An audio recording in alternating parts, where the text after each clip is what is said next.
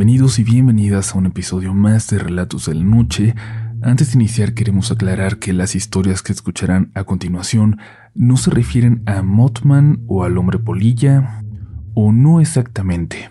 No lo sabemos porque además vamos a escuchar características muy diferentes entre una y otra de las siguientes experiencias. Lo cierto es que algo macabro sobrevuela los cielos de México. Tenemos meses recibiendo historias muy extrañas al respecto, en puntos diferentes del país. Nos ha llamado la atención porque teníamos años sin tocar el tema, pero de pronto, decenas de nuestros seguidores empezaron a contarnos sobre experiencias similares, sin ninguna relación entre sí. Esta es la primera parte de estas historias, y si has tenido una experiencia similar, te invitamos a compartirla con nosotros. Si te gusta este episodio, recuerda suscribirte y volverte parte de la comunidad por ahora, es momento de apagar la luz y dejarse llevar. Ya estás escuchando relatos de la noche. Quiero compartir con ustedes algo que solo saben mi mamá y mi novia. Ni a mi papá ni a mis hermanos se los he contado. Me da miedo. Creo que se van a burlar, que no me van a creer que antes que intentar comprender se van a abocar a buscar explicaciones y seguramente a pensar que pude haber hecho algo mejor al respecto. Y no, en esto no quiero que se metan. Bastante tengo yo con revivirlo cada noche, con seguir soñando al respecto, con esa carretera, con esa figura volando frente a mí. En diciembre tuve mucho trabajo. Vivo en Querétaro, pero por lo que hago me paso la mitad del tiempo en la carretera. Voy a Guanajuato, a Michoacán, a Ciudad de México, al Estado, a Hidalgo y a veces más lejos. Ya conozco como la palma de mi mano las carreteras de esta zona del país. Estuve haciendo algunos viajes de trabajo hasta el 24 de diciembre. En casa me esperaban desde las 3 de la tarde, hora en la cual nos juntamos todos en casa de mis papás. Yo les dije que intentaría terminar todos los pendientes aunque llegara tarde. A las 4 estaba listo para volver pero me llamaron para un último pedido. Revisando lo que llevaba en la camioneta del trabajo, me di cuenta que lo podía surtir. Era en San Miguel de Allende, Guanajuato. No estaba lejos de ahí. Podía ir y volver a tiempo para la cena. Les confirmé que iba y puse una lista de canciones navideñas y emprendí el camino hasta allá.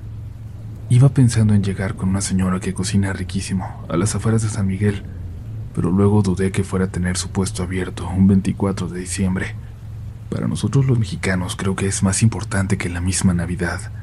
La noche del 24 es cuando todos nos reunimos, cenamos en familia, y los niños intentan permanecer despiertos hasta las 12 de la noche para abrir los regalos. Para mí, además, es una fecha importante, la que más espero en el año, así que manejaba a buena velocidad pero sin arriesgarme. Una vida de manejar en carreteras me ha enseñado que uno ahorra más tiempo si maneja con precaución. Me ha tocado ver cientos de accidentes, decenas de estos mortales, de gente que piensa que puede controlar un auto a 140 kilómetros por hora, que no importan las estadísticas, pues a ellos no les va a pasar nada. Nadie maneja pensando que va a accidentarse cuando lleva consigo a toda su familia, pero he visto cosas horribles en la carretera, cosas que no quiero repetir. Dejé el pedido en San Miguel. Estaba por volver cuando la persona a la que le llevé el pedido me invitó a cenar. Le dije que no, que me esperaban en casa y que quería llegar a tiempo. Era una noche en la que lo que más quería era estar rodeado de mi familia, pero no como todas las navidades. Era extraño. Sentía como si esa fuera la última vez que lo iba a hacer. Tenía un miedo raro que nunca antes había sentido como si el peligro estuviera cerca. Me apresuré a emprender el camino de vuelta. Pasé una tienda por un café que me ayudara a despertar lo suficiente, a activar mis sentidos para estar alerta al camino. Salí de la ciudad. Llegué a un punto que quien haya ido a San Miguel de Allende desde Querétaro probablemente reconocerá. Con curvas. Un tramo del camino que tiene solo dos carriles, uno en cada sentido. Ya era prácticamente de noche. Estaba por entrar a una curva cuando vi, al otro extremo, unos faros altos, como de un tráiler, un camión de carga, detenido. Me hizo cambio de luces, como si hubiera una emergencia y me avisara. Así que me frené. Prácticamente al entrar a la curva me detuve. El camión no dejaba de cambiar sus luces. La música navideña que llevaba se cayó de repente. Todo fue silencio. No sé si mi camioneta se apagó o simplemente dejé de escucharla. El camión frente a mí no dejaba de hacer cambios de luces. Y entonces lo hice yo, para responderle. Yo estaba en un punto más alto. La curva hacia el camión descendía. Cuando hice el cambio, con las luces altas, alcancé a ver algo. Una figura a unos cuatro metros de la carretera. Bajé las luces inmediatamente. Lo que vi me asustó porque, aunque era solo la parte de abajo de algo, pude ver que eran unos pies, completamente negros, pero parecían unos pies humanos. El camión seguía cambiando sus luces. Yo puse las mías altas otra vez y las dejé, y el camión seguía haciendo su cambio. No pasaba ni un auto más, pero en ese momento no podía pensar en nada. Busqué detrás de mi asiento una linterna Bajé de la camioneta. Con las luces de mi camioneta podía ver esos pies que parecían colgar a unos metros del camino. Cada que el camión ponía sus luces altas lograba ver un poco más, como a la mitad de esas piernas. Tomé mi linterna, las manos me temblaban. Comencé a iluminar, a subir por las piernas lentamente me apresuré a emprender el camino de vuelta. Pasé una tienda por un café que me ayudara a despertar lo suficiente, a activar mis sentidos para estar alerta al camino. Estaba por entrar a una curva, un tramo que tiene solo dos carriles, uno en cada sentido. Esto ya había pasado. Esto ya lo había vivido. Antes de llegar a esa curva sabía que iba a haber un camión detenido al final de esta, haciéndome cambio de luces. Entré a la curva y me detuve. Hice cambio de luces también. Sabía que ahí, arriba, iba a haber unos pies negros que parecían flotar sobre la carretera. ¿Estaba dormido? Me pellizqué. Volví el volante con fuerza. Estaba despierto. Estaba completamente despierto. Pero ¿cómo diablos acababa de vivir eso dos veces? Me detuve por completo. Busqué la lámpara detrás de mi asiento, pero no estaba.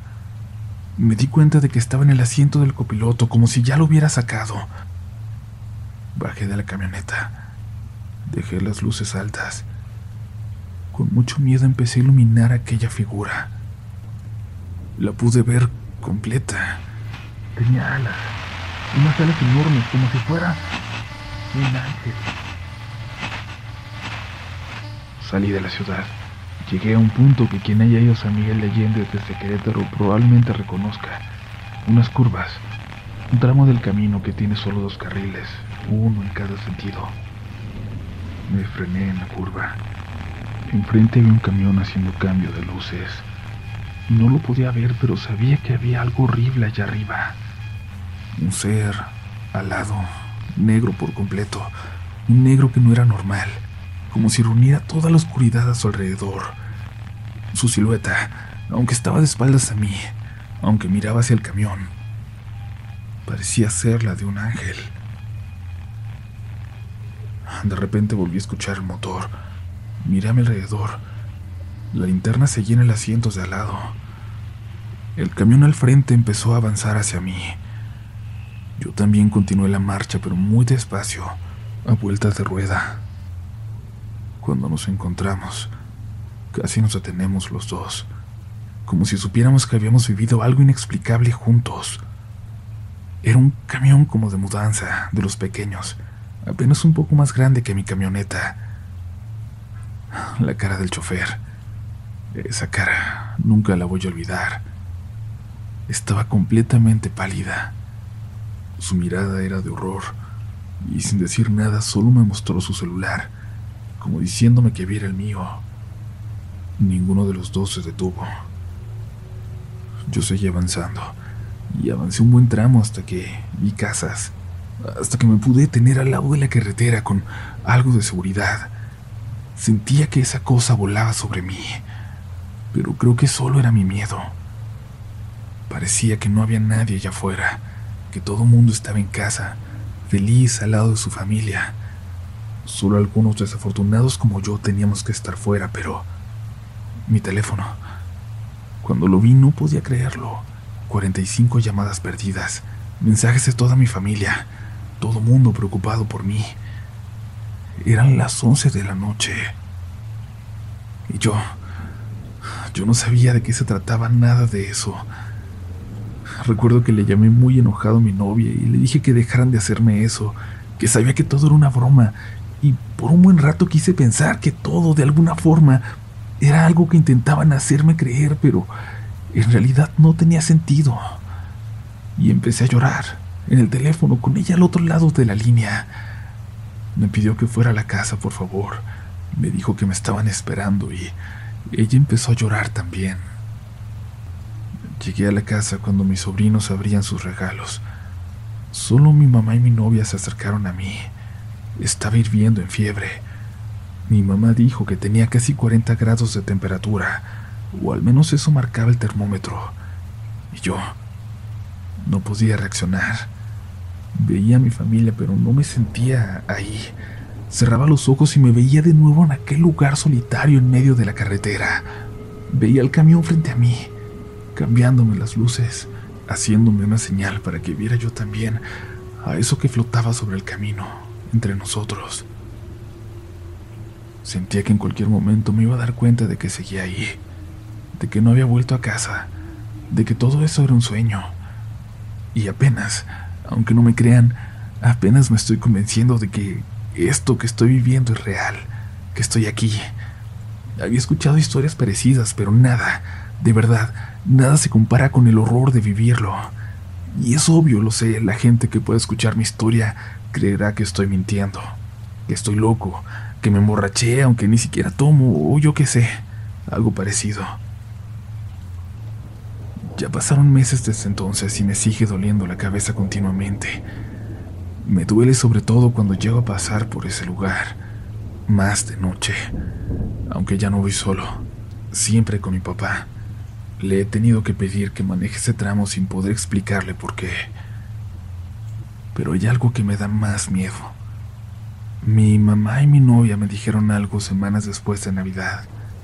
No habían querido compartirlo porque me seguían viendo muy mal, pero cuando empecé a recuperarme se animaron a hacerlo.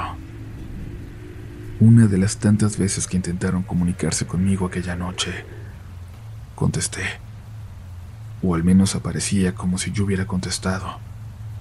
En el teléfono, de mi lado de la línea, se escuchaba algo muy extraño. Mi mamá sostenía confundida el teléfono y mi novia grabó con el suyo aquella voz, aquel sonido que parecía venir desde mi lado. Por primera vez voy a atreverme a compartirlo. Quiero que sea con ustedes. Gracias por creer, si hay alguna persona allá afuera que lo haga. Y Gracias por continuar aquí. Después de pensarlo un poco, hemos decidido que sí vamos a compartir ese sonido, esa grabación que nos enviaron, y lo haremos al final de este episodio, para que solo la gente que realmente quiera escucharlo lo haga y los demás, las demás que no quieran hacerlo, puedan continuar sin ninguna preocupación el resto de este episodio. Recuerda visitar nuestro sitio web, ahí hay una forma para que compartan su historia, un formato que lo hará bastante sencillo y también síganos en nuestras redes sociales, las mías son Upolch en todas las plataformas, las oficiales del programa son RDLN oficial. Todos los enlaces los encontrarás en la descripción de este episodio. Vuélvete parte de esta comunidad. Pero por ahora es momento de continuar. Aún hay más historias Sigue escuchando relatos de la noche. Buenas noches, comunidad. Llevo casi un año queriendo compartir este relato con ustedes, pero hasta ahora tuve la oportunidad de hacerlo. Como contexto, debo decirles que mi papá fue criado en una ranchería. lo cual hizo que desde niño estuviera en contacto con leyendas e historias paranormales, en especial de brujas. Además conoce muy bien los animales del monte. Lo menciono porque es un detalle importante para la historia. Hasta hace unos años él trabajaba en una empresa de fletes industriales, en Castaños, Coahuila. Él se ocupaba de recibir los embarques que llegaban durante la madrugada y documentar los pedidos que salían de la bodega. A veces llegaban solo uno o dos embarques por noche, entonces tenía la oportunidad de tomar una siesta entre cada entrega. Desde hace varios años yo ya no vivo en el estado de Coahuila. Sin embargo, voy cada mes para visitar a mi familia. Si llegaba de noche iba a ver a mi papá a su trabajo, para acompañarlo, y hacer que su turno fuera menos pesado. Antes de ir con él pasaba a comprar café y comida para que pudiéramos cenar juntos. Afuera de la bodega había un espacio donde se estacionan los tráileres que iban a dejar o recoger pedidos. Como estaba techado, muchas veces llegaban animalitos callejeros a protegerse del frío y de la lluvia. La última vez que fui a verlo, me contó que una perrita había llegado con su hijo, pero que ella desapareció ese mismo día. Como aún estaba muy pequeño el cachorro, no creía que pudiera sobrevivir sin su mamá. Yo le comenté que lo mejor era llevarlo al veterinario y esterilizarlo para evitar que se fuera. Él me aseguró que todos se terminaban yendo, aunque estuvieran castrados, al igual que los perros de los vecinos, me dijo. Me pareció muy extraño que los animales de la colonia estuvieran desapareciendo de esa manera. En ese momento no supe qué más decirle. Cuando terminamos de cenar, me despedí de él para irme a dormir a su casa. Le dije que lo quería mucho y que por favor cerrara bien el portón. Por la mañana siguiente me contó que durante su turno había escuchado mucho alboroto de los perros. Lo primero que pensó fue que alguien, seguramente un ladrón, se había brincado la barda pensando que no había nadie cuidando el lugar. Mi papá se asustó mucho porque estaba solo. Además ya es un señor mayor. Con su lámpara comenzó a alumbrar al nivel del suelo. No veía a nadie. Como los perros no dejaban de ladrar, se acercó a ellos. Los acarició para tranquilizarlos, pero estaban muy alterados. Se dio cuenta de que estaban ladrando hacia el cielo. Arriba del tejado se movió una sombra, del tamaño de un hombre adulto. Cuando le iluminó, se quedó impresionado. No era ningún ladrón, ni siquiera era una persona. A simple vista su cuerpo era muy parecido al de un ser humano, de unos dos metros de altura. Su piel era completamente negra y su cara no tenía facciones. En lugar de ojos, tenía dos grandes cuencos en el rostro. Apenas sintió la luz, extendió sus enormes alas para emprender el vuelo. Mi papá escuchó cómo sus garras arañaban la lámina del techo. Esa cosa tomó impulso y se fue volando. Aquella criatura se perdió entre la oscuridad de la noche. En cuanto se fue, los perros comenzaron a calmarse y por fin dejaron de ladrar. Ni mi papá ni yo sabemos cómo nombrarlo, pero él me dice que si de algo está seguro, es que aquella criatura no era una persona, no era un animal. Como les dije al principio, mi padre creció en un rancho, es de carácter fuerte, y no se asusta ni se sorprende con facilidad. Nosotros hemos relacionado su vivencia con otros hechos que han sucedido en la zona. En nuestra comunidad hay personas que dicen que estas criaturas vienen a anunciar alguna desgracia, algún problema. En nuestro caso fue cierto. Mi papá, que hasta entonces había sido un hombre muy sano, se enfermó gravemente dos semanas después de esa noche. Durante dos años su salud estuvo muy delicada, al grado de que tuvo que dejar de trabajar. Afortunadamente su cuerpo pudo resistir a esa enfermedad y hoy está en la etapa final de su recuperación.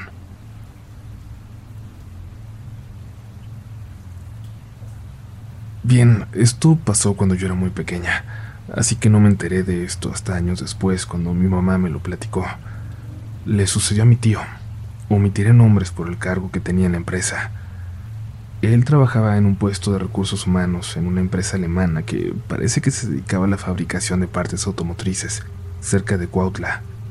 Una madrugada le llamaron de su trabajo, diciéndole que se debía presentar de inmediato en esta, debido a que había sucedido algo muy fuerte. Él se fue hacia allá, y cuando llegó se encontró en el comedor de empleados con un desastre. empleados heridos, ventanas rotas, sillas afuera tiradas. Pensó que se había tratado de una riña, pero después se enteró que no fue así. Al estar haciendo averiguaciones de lo que había ocurrido, los empleados que estaban en el lugar contaron que, al llegar la hora de que les sirvieran su cena, salieron de la fábrica y se dirigieron al comedor, afuera de ella, a unos metros. Estaban comiendo cuando empezaron a escuchar ruidos afuera. Al principio no hicieron mucho caso, pero fue hasta que una criatura, del tamaño de un hombre pero con alas, se metió al comedor y trepó por las paredes. Todos entraron en pánico. Los obreros trataron de escapar del lugar, pero en la única salida se hizo un cuello de botella, por lo que al no encontrar otra manera de salir, empezaron a romper las ventanas con las sillas y aventarse hacia afuera. Hubo muchos heridos. La historia se la contó mi tío a mi mamá y a otro tío al día siguiente de que sucedió. Cuando le preguntaron qué había pasado después, mi tío les dijo que no sabía, que tenía que seguir investigando y entrevistando a los empleados, que luego les iba a contar. Así pasaron varios días y cuando mi mamá le volvió a preguntar por lo sucedido, él se limitó a contestar, estuvo muy cabrón, no te puedo decir. Nunca más habló del tema. Incluso años después le insistí a mi mamá que le volviera a preguntar durante una cena de Navidad, pero él respondió exactamente lo mismo. Quise tener más información para compartirles. De nuevo le pregunté a mi mamá. Le dije que tal vez mi tío ya estaría más abierto a hablar del tema tiempo después, pero no fue así. Así que no tengo una mejor descripción de ese ser. Lo único que recuerdo es que una vez cuando mi mamá estaba viendo conmigo la película de El demonio, dijo que al verlo no pudo evitar recordar la descripción que mi tío le había dado de aquel ser en la fábrica. Andaban diciendo que había gente rara en el pueblo, señores de negro, que se ponían bajo las lámparas en alguna de las tres salidas que tenemos. En realidad a todos los describían igual por eso algunos pensamos que era el mismo, alguien que rondaba el lugar, que por alguna razón andaba vigilando las salidas. La verdad es que nos preocupó. Bien podía ser un robachicos o algo así. Y aquí nos cuidamos mucho. La policía no cuida a la gente. Tenemos que cuidarnos entre los habitantes del pueblo. Hace poquito llegó uno de los niños de Rafaela llorando. Andaba jugando fútbol en un campo que está saliendo del pueblo, pero se quiso regresar solo. Dijo que ahí vio al señor, a ese señor de negro que siempre se aparecía a lo lejos. Se nos hacía raro porque tenía una gabardina aunque las noches fueran calurosas y aquí nadie se viste así. Lo vio y apresuró el paso. No era la primera vez que se lo encontraba. Sabía que solamente lo tenía que ignorar. Pero luego volteó de nuevo hacia atrás, hacia donde lo había visto pero ya no estaba.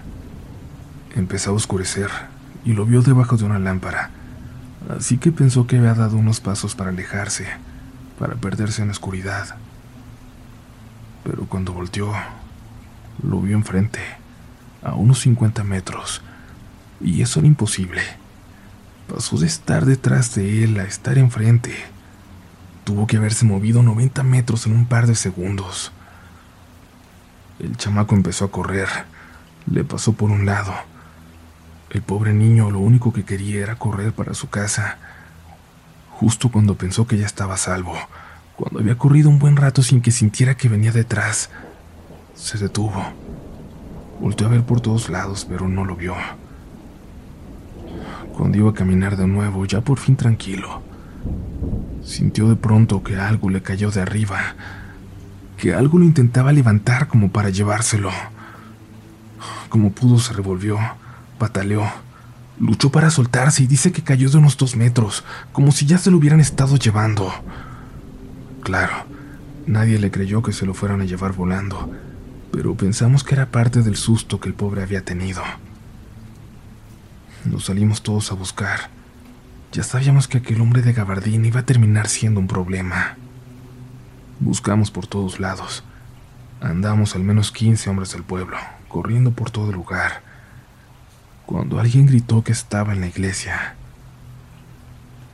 Eso fue lo único que escuché que gritaron a lo lejos, y corrimos mi amigo Juni y yo hasta allá. Llegando los vimos a todos amontonados en la parte de atrás de la iglesia. Pensamos que ahí lo habían agarrado, pero no. Al irnos acercando vimos que estaban viendo hacia la torre. Estaba todo apagado allá arriba, apenas se veía, pero uno de los que andaban ahí nos pidió que viéramos bien, que ahí estaba. Le clavé la mirada a la oscuridad, pero no se veía nada.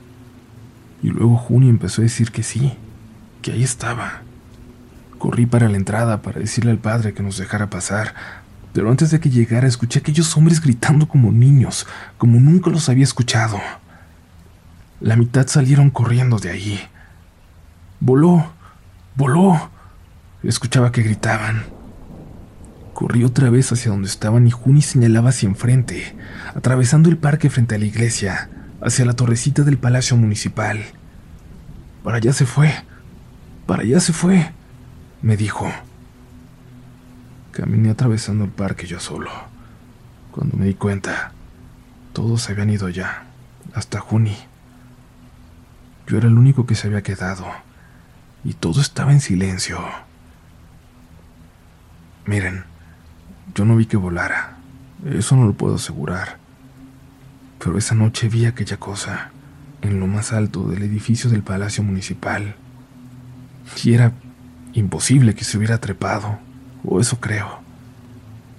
Lo vi agachado ahí, todo de negro, cubierto por lo que parecía ser una gabardina o, unas alas, no sé. Ya no sé ni lo que vi.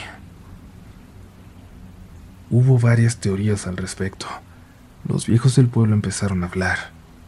Algunos decían que no era la primera vez que se veía, pero ninguno de nosotros recordaba algo así. Alguien dijo que presagiaba algo malo, una tragedia por llegar. Y será coincidencia o no, pero a los pocos días hubo un choque muy fuerte. Un autobús de pasajeros se accidentó pasando la salida del pueblo, donde lo vieron la primera vez, a esa cosa, a ese ser al lado de negro. Tememos que pase algo más, porque se sigue viendo. Hemos aprendido a no mirar hacia arriba, cuando caminamos de noche por el pueblo. Ya no.